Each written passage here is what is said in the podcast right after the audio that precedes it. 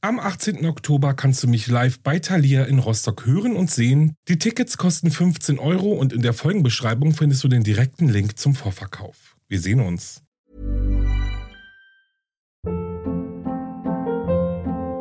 Hold up. What was that? Boring. No flavor. That was as bad as those leftovers you ate all week. Kiki Palmer here, and it's time to say hello to something fresh and guilt-free. Hello Fresh. Jazz up dinner with pecan-crusted chicken or garlic butter shrimp scampi. Now that's music to my mouth. Hello Fresh. Let's get this dinner party started. Discover all the delicious possibilities at hellofresh.com. Hey, it's Ryan Reynolds, and I'm here with Keith, co star of my upcoming film, If, only in theaters, May 17th. Do you want to tell people the big news?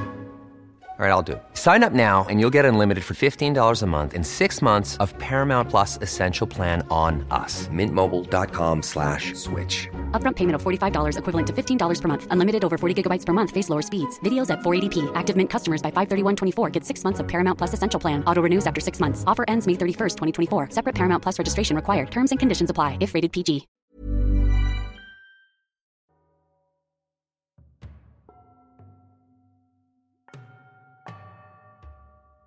Hallo und herzlich willkommen zurück zu Wahre Verbrechen. Ich bin Alex, das ist mein Podcast und ganz ehrlich will euch der Fall der letzten Folge auch nicht so richtig aus dem Kopf gehen. Wie mysteriös ist diese Geschichte rund um Magdalena denn bitte? Ihr habt mir wieder super viele Nachrichten geschrieben und ich habe es wieder mal nicht geschafft, euch allen zu antworten, aber ich kämpfe mich durch. In diesem Zuge möchte ich mich natürlich ganz doll bei euch für euren Support, eure Nachrichten, eure Herzen, Sterne, Bewertungen und natürlich fürs Zuhören bedanken. Also vielen, vielen, vielen Dank. Und ich möchte es mir nicht nehmen lassen, euch das auch immer und immer wieder zu sagen. So, aber kommen wir mal zum heutigen Fall. Denn nach dem Mysterium der letzten Folge, bei dem ich sehr, sehr hoffe, dass es hier noch eine Aufklärung gibt, allein schon für die Familie, bin ich irgendwie in diesen Mysterien der Kriminalgeschichte kleben geblieben und dabei bin ich auf ein Phänomen gestoßen, welches seit Jahrzehnten die Menschheit beschäftigt und vor allem der Polizei von Vermont keine Ruhe lässt. Immer und immer wieder werden die Ermittlungsakten geöffnet, um vielleicht endlich doch eines der vielen Rätsel zu lösen, welche den Bundesstaat nachts wach halten. Kleiner Disclaimer vorweg, es wird seltsam, mystisch und kalt. Na dann würde ich sagen, wenn ihr bereit seid, bin ich es auch. Los geht's auf nach Vermont ins Jahr 1945.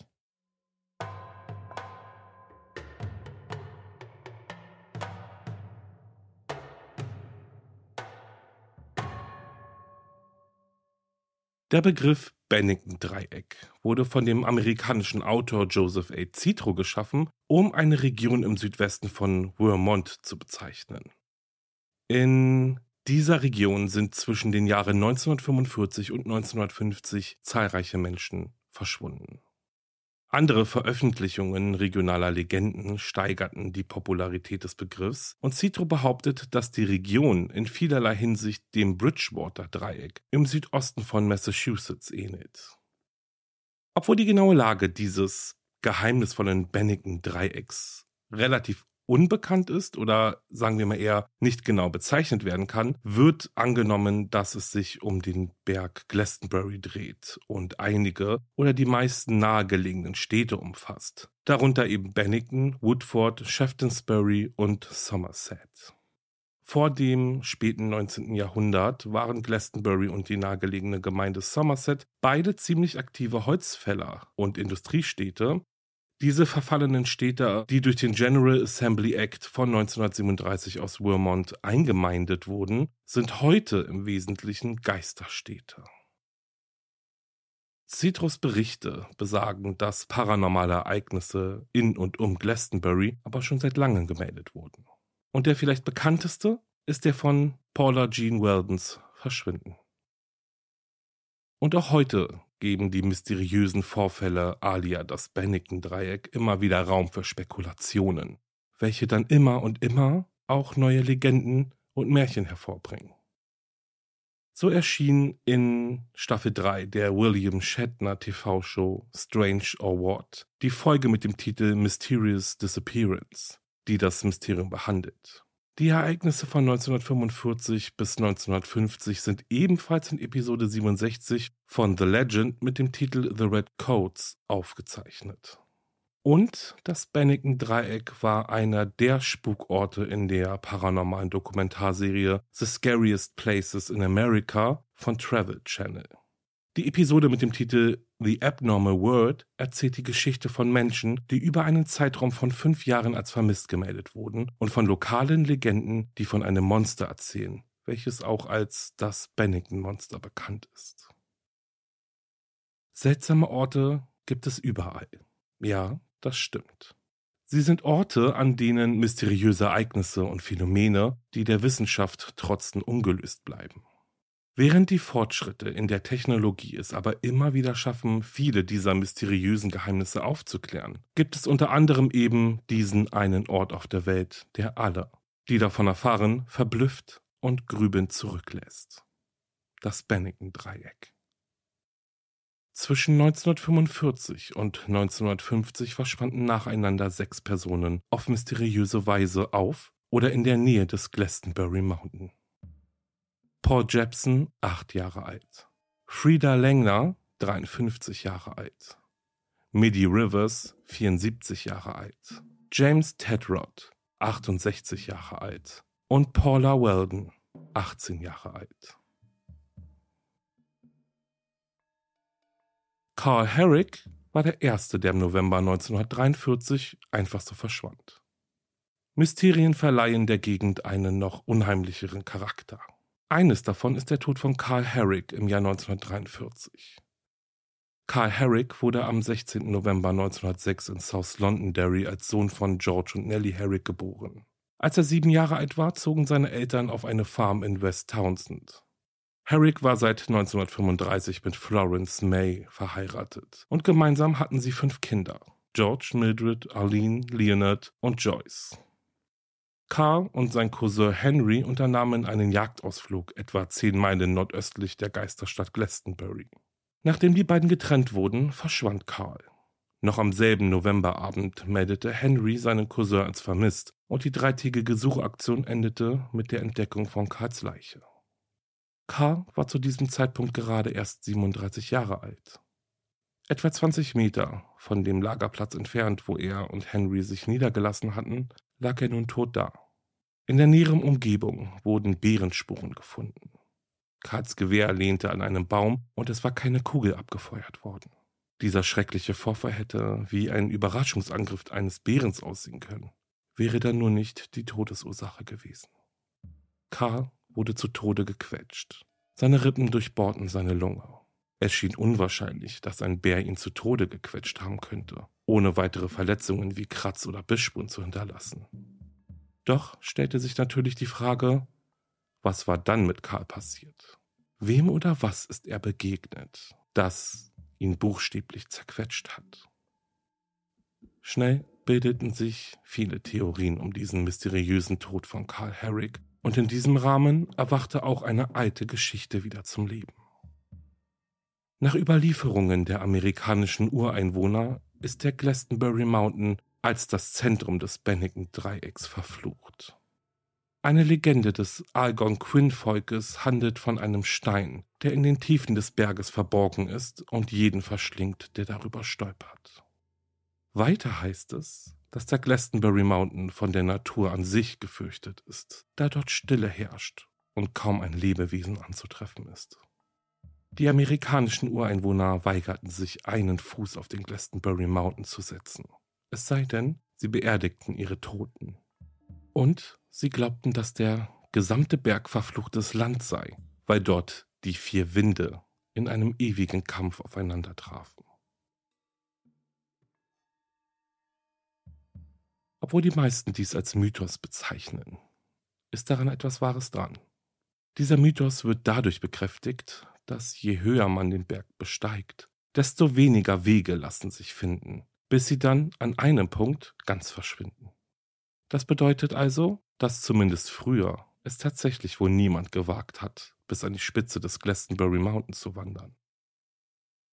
Diese Geschichten und Legenden beeinflussten zwar die Geschichte, die rund um das sogenannte Bennington-Dreieck erzählt wurden und auch noch immer werden.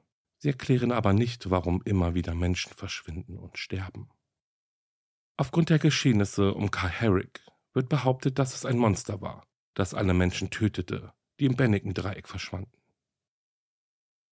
Das Bennington-Monster wurde später als eine große Kreatur mit schwarzem Fell beschrieben, die aufrecht geht und über zwei Meter groß ist. Einige Besucher der Region berichteten auch von ungewöhnlicher Verwirrung oder Schwindelgefühlen. Robert Singley zum Beispiel machte sich auf in das Gebiet des Bennington-Dreiecks. Er erzählte dem Bennington Banner, einer Lokalzeitung, dass er sich im Bennington-Dreieck verirrt hatte als sich alles zu dieser seltsamen Art von schwindelerregender Verwirrung steigerte. Es wurde plötzlich dunkel und dann fragte er sich, wo bin ich? Was ist hier los? Singley sagte, er habe Schutz unter einem großen Ahornbaum gesucht, der eine seltsame, gespenstische Energie ausstrahlte. Am nächsten Morgen kam er schließlich aus dem Wald heraus. Andere hatten jedoch nicht so viel Glück.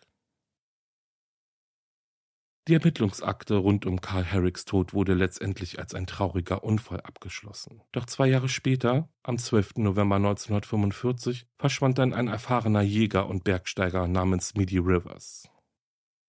Der 74-Jährige führte eine Gruppe von vier Fischern zu einem Picknick. Er kennt den Weg gut und hat ihn schon oft gekreuzt. Nachdem er die Gruppe jedoch zu einem Ort namens Hell Hollow Brook in der Nähe von Longtray und Vermont Road gefahren hatte, verschwand er. Lokale Feuerwehrleute, Freiwillige und schließlich auch die US Army suchten über einen Monat lang nach Midi Rivers. Der einzige Beweis, den sie finden konnten, war eine Patrone, die zu seinem Gewehr hätte passen können. Es wurde keine Leiche gefunden und der Fall bleibt bis heute ungelöst. Paula Jean Weldon wurde am 19. Oktober 1928 geboren und verschwand am 1. Dezember 1946. Da war sie gerade erst 18 Jahre alt. Paula war die älteste von vier Töchtern des bekannten Ingenieurs, Architekten und Designers William Weldon und seiner Frau Jean Douglas. Ihr Vater, der bei der Rever Copper und Brass Company beschäftigt war, entwarf viele bekannte Haushaltsgegenstände und konnte so seinen Töchtern ermöglichen, aufs College zu gehen. 1946 war Paula Studentin am Bennington College in North Bennington und bewohnte dort das Dewey House, eines der ältesten Wohnheime auf dem Campus. Eines Tages beschloss Paula, den Long Tray, einen Wanderweg nur wenige Kilometer von der Schule entfernt zu begehen. Für ihren Ausflug versuchte sie zwar einige ihrer Freunde zu gewinnen, diese hatten aber entweder keine Lust oder andere Dinge geplant. Paula ging also allein in Richtung des Wanderweges. Nachdem sie ihre Schicht in der Mensa des College beendet hatte, kehrte sie in ihr Zimmer zurück und zog sich Wanderkleidung an. Ihre Kleidung war für das Wetter an diesem Nachmittag angemessen, aber nicht für den zu erwartenden Temperatursturz in der Nacht. Bevor sie losging, packte sie keine Tasche, nahm keine zusätzliche Kleidung und auch kein Geld mit. Allem Anschein nach rechnete sie nicht damit, länger als ein paar Stunden weg zu sein. Paula nahm einen Bus von der State Route 67A in der Nähe des College-Eingangs zu einem Ort an der Route 9 in der Nähe der Fernands Bridge, die zwischen der Stadt Bennington und Woodford Hollow verläuft. Dort trifft sie Louis Knapp, ein örtlicher Bauunternehmer, der sie in seinem Auto mit bis zu seinem Haus an der Route 9 nahm, das etwa vier Kilometer vom Long Tray entfernt lag. Paula ging dann zu Fuß, oder sie fuhr per Anhalter weiter die restliche Strecke bis zum Ausgangspunkt des Wanderweges in Woodford Hollow. Und dann betrat sie den Waldweg ganz allein. Irgendwann begegnete sie einer Gruppe von Wanderern, die ihr entgegenkamen. Sie kam auf sie zu und sprach mit ihnen über den Long Trail. Anschließend setzte Paula ihren Weg in Richtung Norden auf dem straßenähnlichen Abschnitt des Weges fort, der heute als Harbour Road bekannt ist. Da war es bereits am späten Nachmittag, und als sie sich dem Ende der Harbour Road näherte, begann es dunkel zu werden. Möglicherweise ging sie weiter in den rasch wachsenden, düsteren Wald, obwohl sie nach dem Faithfuller Camp, welches auf dem Weg liegt, nicht mehr gesehen wurde, nahm man an, dass sie weiter durch das Tal des Boltsbrook gelaufen sein muss. Paulas Mitbewohnerin hingegen glaubte, sie sei in die Bibliothek gegangen, um für die Prüfungen zu lernen. Aber am nächsten Morgen war Paula immer noch nicht zurück. Nachdem die College-Verwaltung benachrichtigt worden war, begann sie sofort mit einer Durchsuchung des Campus. Die Staatsanwaltschaft von Bennington County wurde benachrichtigt und der Bezirkssheriff wurde zur Unterstützung bei der Suche hinzugezogen. Erst einige Tage später erhielt die Polizei dann die Informationen, dass Paula allein auf dem Long Trail gesehen wurde. Einer der Wanderer hat sie auf den Fahndungsfotos, die die Polizei veröffentlicht hatte, wiedererkannt und sich umgehend bei den Ermittlern gemeldet. Es folgten wochenlange Suchaktionen. Das Bennington College wurde für mehrere Tage geschlossen und Studenten und Dozenten beteiligten sich an der organisierten Suche. Hunderte von Freiwilligen, Familienangehörigen, Soldaten der Nationalgarde und Feuerwehrleute suchten erfolglos nach Paula. Die Suche am Boden und aus der Luft konzentrierte sich auf den Long Trail bis zum Glastonbury Mountain, auf die verschiedenen Abzweigungen des Weges und entlang der Route 9. Die meisten Suchenden gingen davon aus, dass Porter sich in den Wäldern verirrt hätte. Als aber keine Hinweise auf ihren Verbleib gefunden wurden, begann man aber auch andere Theorien in Betracht zu ziehen. So hieß es dann irgendwann, dass Paula ungewöhnlich gut gelaunt war und beschlossen hatte zu fliehen, um ein neues Leben zu beginnen, das sie plante, da sie einen heimlichen Geliebten hatte. Ihn wollte sie treffen und mit ihm durchbrennen. Oder aber, dass sie verletzt war und nun unter Amnesie litt. Andere und etwas dunklere Theorien besagten, dass Paula sich aus Verzweiflung umgebracht haben könnte oder dass sie entführt oder ermordet wurde. Da es in Vermont zum Zeitpunkt von Paulas Verschwinden keine staatliche Polizei gab, wurden alle Hinweise von der Staatsanwaltschaft, dem örtlichen Sheriff und den staatlichen Ermittler Almo Franzoni aufgenommen. Paulas Vater aber drängte Ermittler und Gouverneur Mortimer A. Proctor dazu, erfahrene Strafverfolgungsbehörden zu Rate zu ziehen, um seine Tochter zu finden. Woraufhin der Gouverneur den Gouverneur von Connecticut um Hilfe bat. Der Fall wurde daraufhin den Ermittlern der Connecticut State Police Robert Rundle und Dorothy Scoville übergeben. Sie befragten jeden, der Paula an diesem Nachmittag im Dezember gesehen hatte oder glaubte sie gesehen zu haben, sowie alle Menschen, die am Long Trail wohnten oder sich nur in der Nähe aufhielten. Die Ermittler fanden heraus, dass eine der letzten Personen, die Paula lebend sahen, ein Holzfäller namens Fred Cadet war, der an der Harbor Road wohnte. Cadet befand sich gerade in einem Streit mit seiner Freundin, als Paula an dem Haus seiner Freundin vorbeikam. Kurz darauf stürmte er in einem Anfall von Ärger auf seine Freundin davon und ging, je nach Aussage, entweder zu seiner Hütte und verbrachte den Abend dort allein oder fuhr den Waldweg hinauf. Fred Cadet belog die Polizei mehrmals und war sowohl 1946 als auch bei der Wiederaufnahme des Falles 1952 eine Person von Interesse für die Ermittler. Berichten zufolge erzählte Cadet mindestens zwei Personen, dass er bis auf wenige Meter genau wisse, wo Paula begraben liegt, behauptete aber später, dass dies nur leeres Gerede gewesen sei. Als keine Beweise für ein Verbrechen gefunden wurden, keine Leiche entdeckt wurde und keine forensischen Hinweise gefunden wurden, die ihn in irgendeiner Weise mit Paulas Verschwinden in Verbindung brachten, endete dieser Weg der Ermittlungen. Paulas Vater und mehrere andere Personen äußerten sich sehr kritisch darüber, wie die örtlichen Strafverfolgungsbehörden mit dem Verschwinden von seiner Tochter umgingen. Er betonte, dass das Fehlen einer landesweiten Strafverfolgungsbehörde und die unzureichend ausgebildeten örtlichen Sheriffs Faktoren für die schlecht geführten Ermittlungen waren. Als Antwort darauf wurde sieben Monate nach Paulas Verschwinden die Vermont State Police gegründet. Paula Jean Weldon aber bleibt bis heute verschwunden. James Tedford, den viele nur bei seinem Nachnamen nannten, wurde 1884 in Vermont geboren. Über seine Kindheit, Jugend und Schulzeit ist nicht viel bekannt. Aber 1940 zog er mit seiner Frau Pearl nach Fletchertown.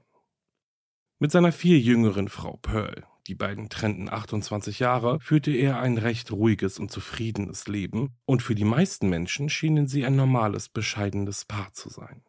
Doch als sich der Zweite Weltkrieg abzeichnete und Tedford zu einem zweiten Einsatz ausrückte, begannen die Dinge seltsam zu werden. Als James abreiste, waren die Dinge zwischen ihm und Pearl gut gelaufen. Es gab keine bekannten Probleme zwischen den beiden, so dass er keinen Grund zu der Annahme hatte, dass er nach seiner Rückkehr nicht in der Lage sein würde, sein glückliches Leben mit ihr dort fortzusetzen, wo er aufgehört hatte. Doch sollte das nicht so sein. James Abreise sollte den Beginn eines spektakulären und bizarren Verschwindens sein, das sich in einem fahrenden Bus und vor den Augen zahlreicher Zeugen ereignete und das nie aufgeklärt wurde. Pearl, die Ehefrau, war die erste, die verschwand. Als James zurückkehrte, schien seine Frau sich zunächst normal zu verhalten, doch eines Tages fand er das Haus leer vor und Pearl war nirgends zu finden.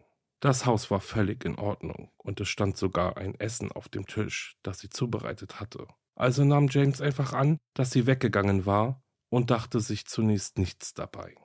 Am späten Abend war Pearl dann aber immer noch nicht zu Hause, was wiederum sehr ungewöhnlich für sie war, und James begann sich Sorgen zu machen. Durch Gespräche mit Nachbarn erfuhr er, dass Pearl an diesem Tag auf dem Weg zu einem Laden in der Stadt gesehen worden war und dass sie völlig normal und gut gelaunt wirkte und keine Anzeichen von Kummer oder Problemen zeigte. Als sie am nächsten Tag immer noch nicht zurückgekehrt war, meldete James seine Frau bei der Polizei als vermisst. Die Polizei leitete Ermittlungen ein, welche allerdings ohne Erfolg blieben.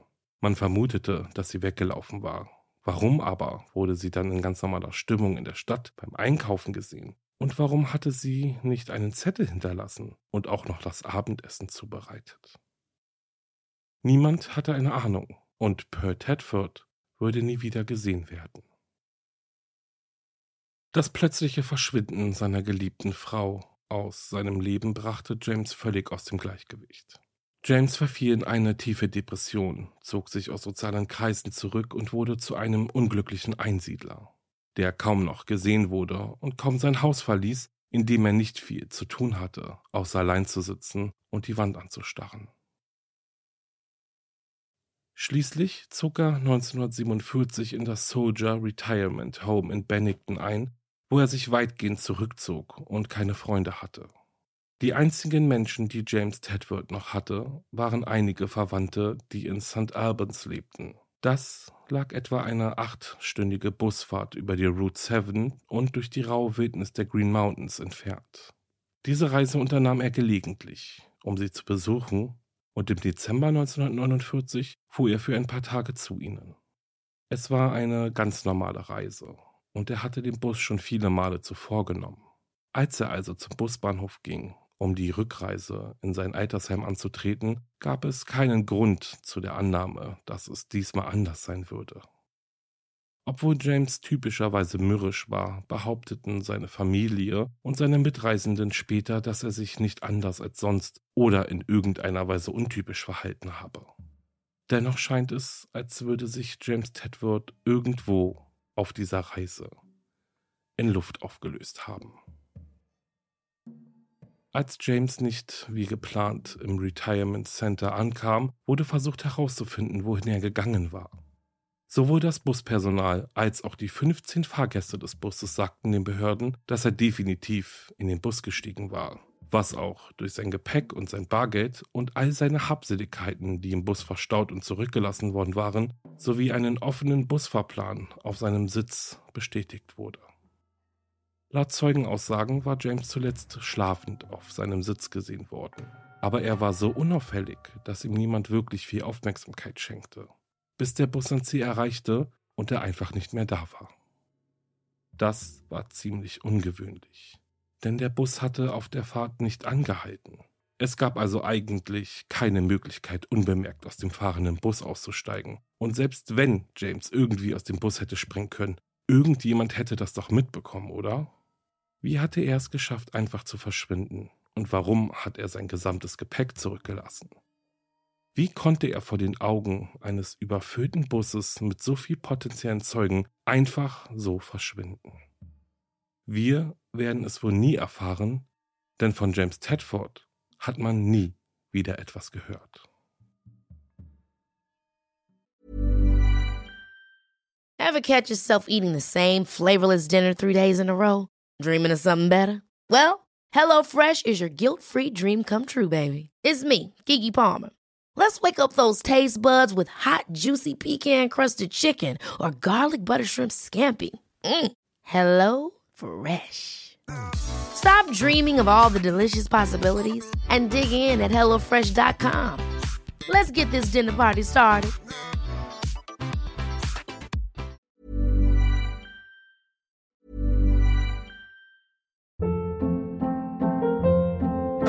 Hold up. What was that? Boring. No flavor. That was as bad as those leftovers you ate all week. Kiki Palmer here, and it's time to say hello to something fresh and guilt-free. Hello Fresh. Jazz up dinner with pecan-crusted chicken or garlic butter shrimp scampi. Now that's music to my mouth. Hello Fresh. Let's get this dinner party started. Discover all the delicious possibilities at hellofresh.com.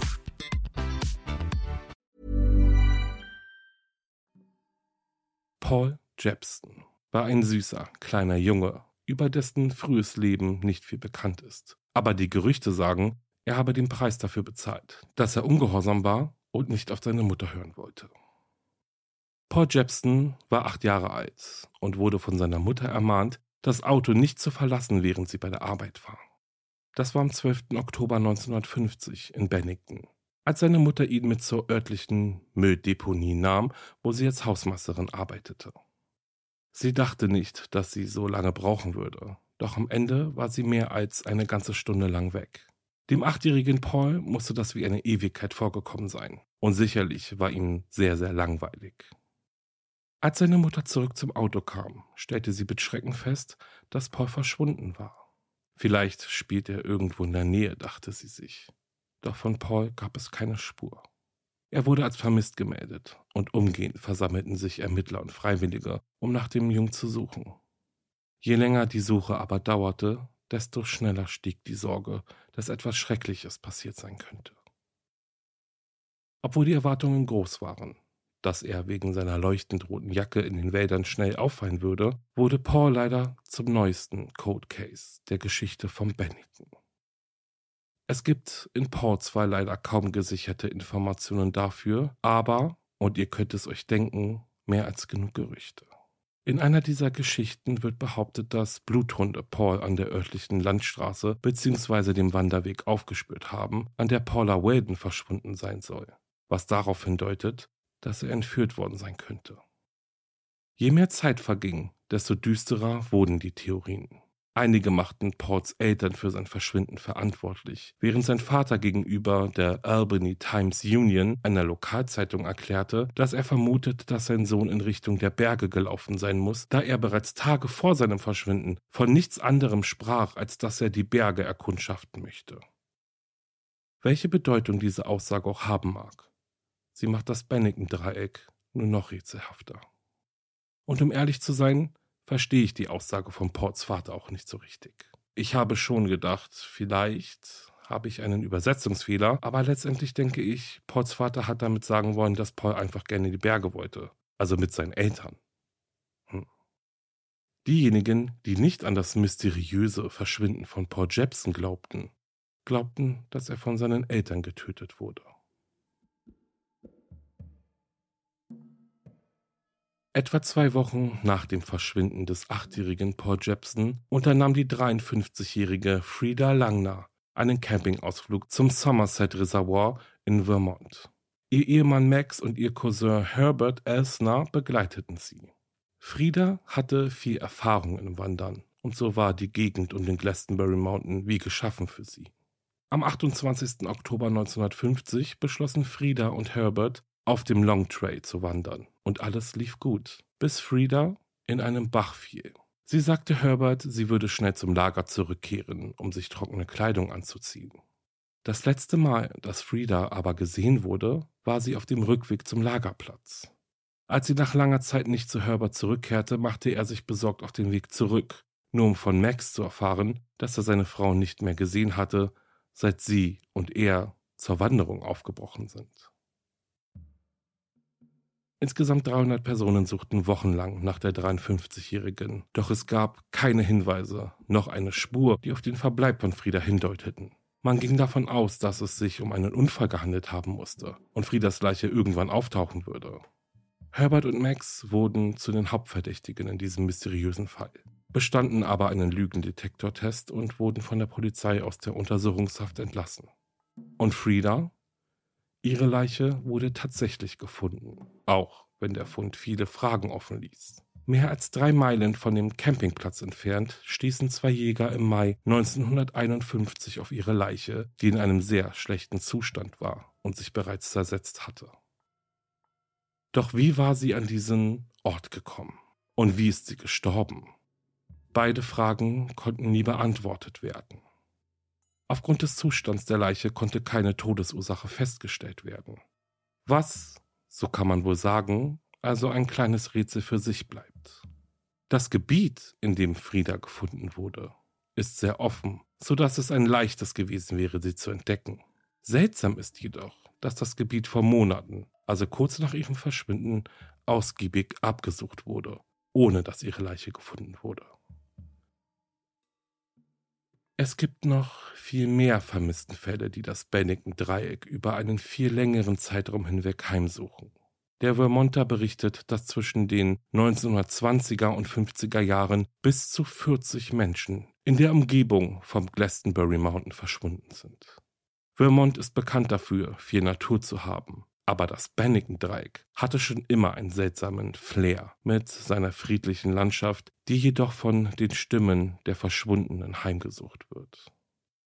Und damit ist diese Folge über das Verschwinden des Bennington-Dreiecks beendet. Die Dunkelheit ist überall um uns herum und ich kann getrost sagen, dass die Realität wirklich mysteriöser und seltsamer ist als die Fiktion, oder? Bleibt aber am besten noch dran, denn ich habe euch für das Outro noch ein paar spannende Fakten und Mythen zum Bennington Dreieck zusammengesucht.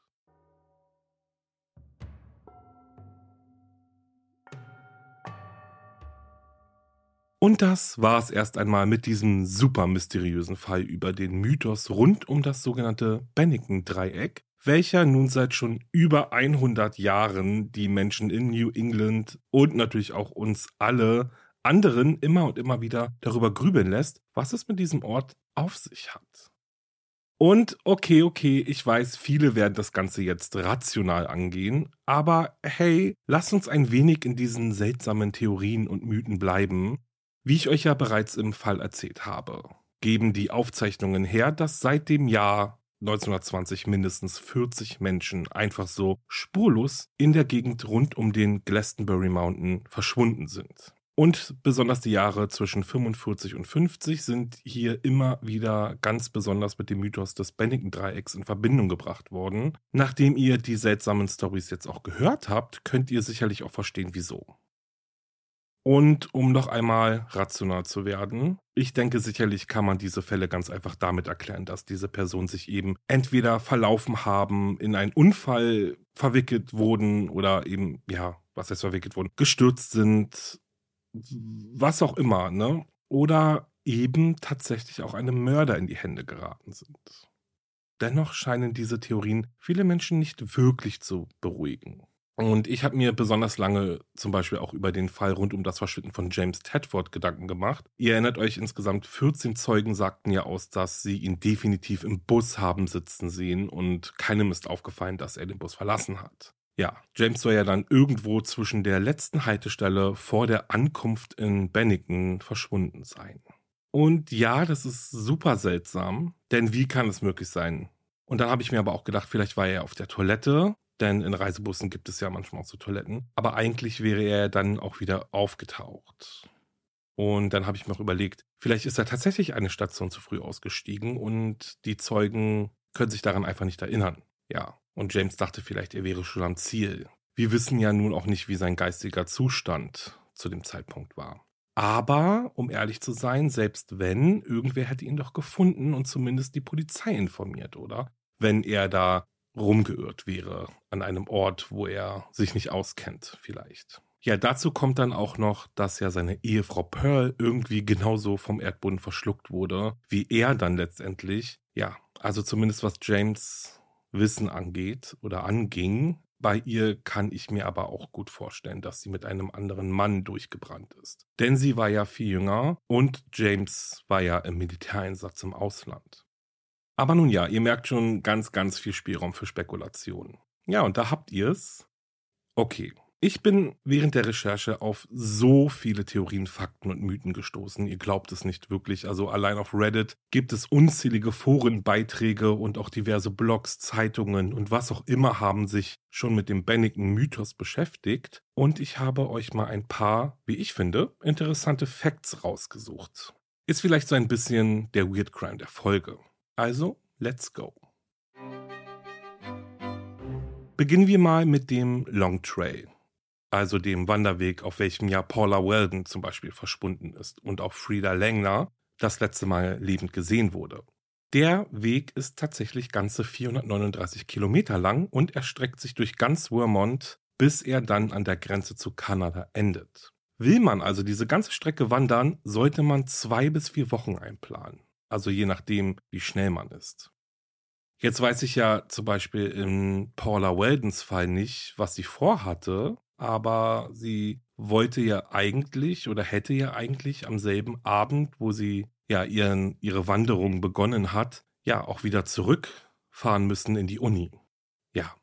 Ich hatte euch ja auch von Robert Singley erzählt, der den Mysterien in der Bennington-Gegend auf den Grund gehen wollte und dann ja eben von seltsamen Vorkommnissen berichtet hat.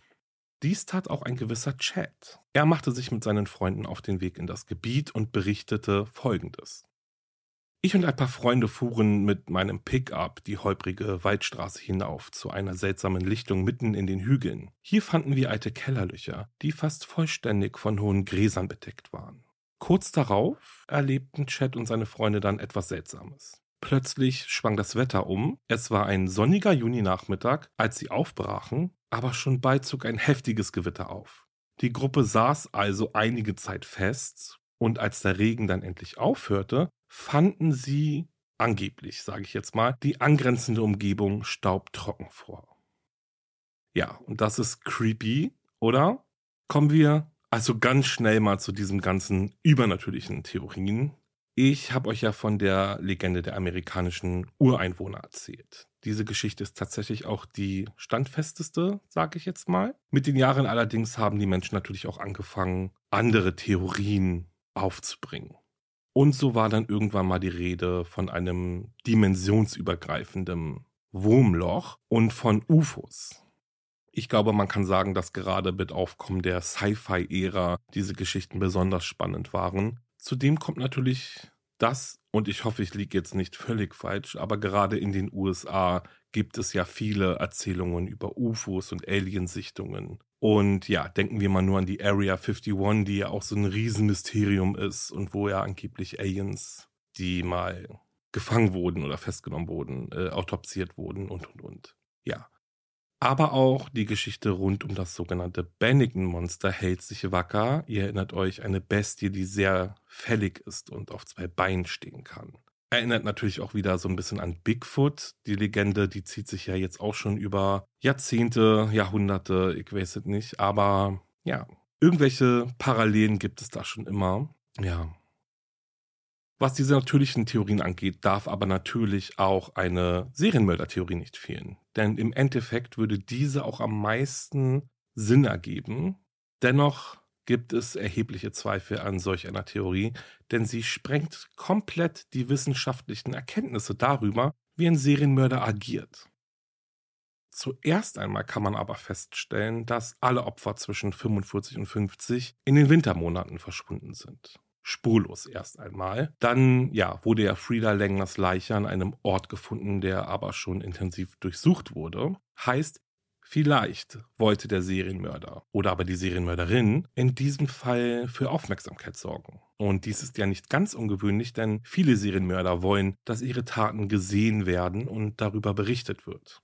Auch Paula Weldons Verschwinden kann darauf hindeuten, dass sie einem Mörder in die Hände geraten ist, da sie ja allein unterwegs war und zudem einen Teil des Weges von der Uni und vielleicht auch zurück zur Uni getrampt ist.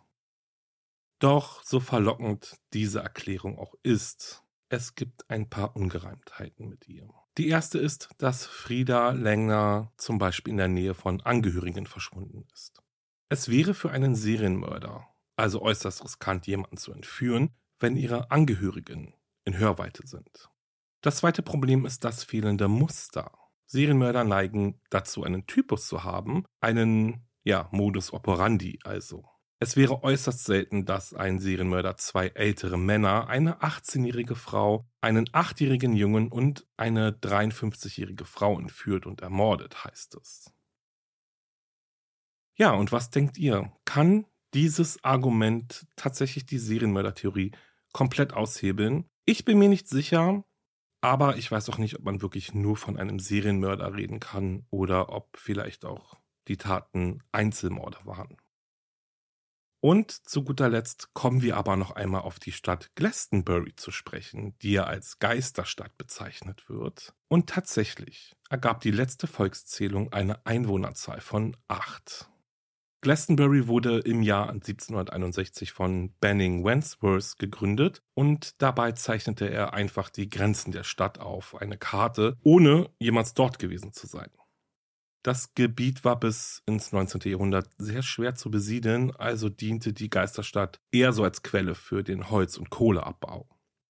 Als die Ressourcen dann aber schnell versiegten, blieben auch die Holzfäller und Kohleabbauer weg, im Jahr 1894 wurde dann ein letzter Versuch unternommen, die Stadt Glastonbury wiederzubeleben und sie zu einem touristischen Anziehpunkt zu machen.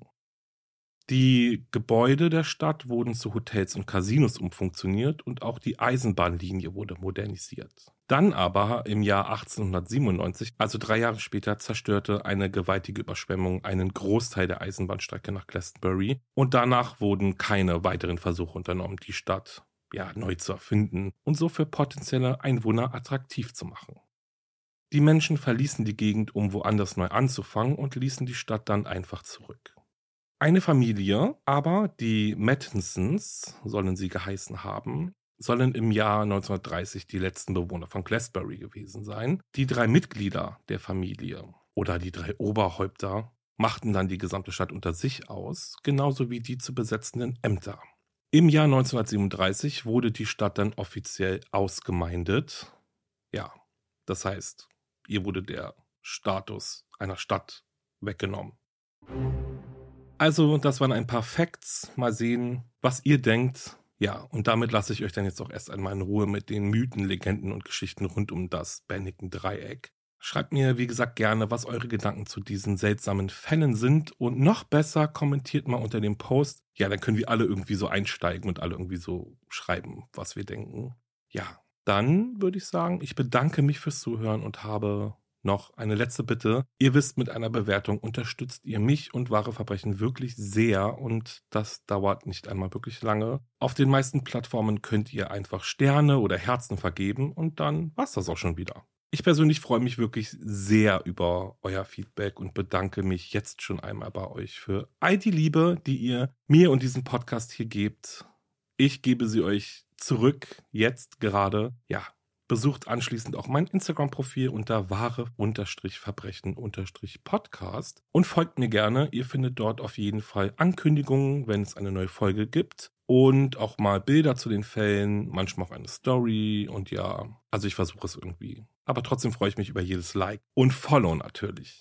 Und dann bin ich schon am Ende angekommen. Ich bedanke mich fürs Zuhören und freue mich auf die nächste Folge mit euch. Dann wieder mit einem erschreckenden Kriminalfall. Bis dahin, bleibt sicher. Ciao.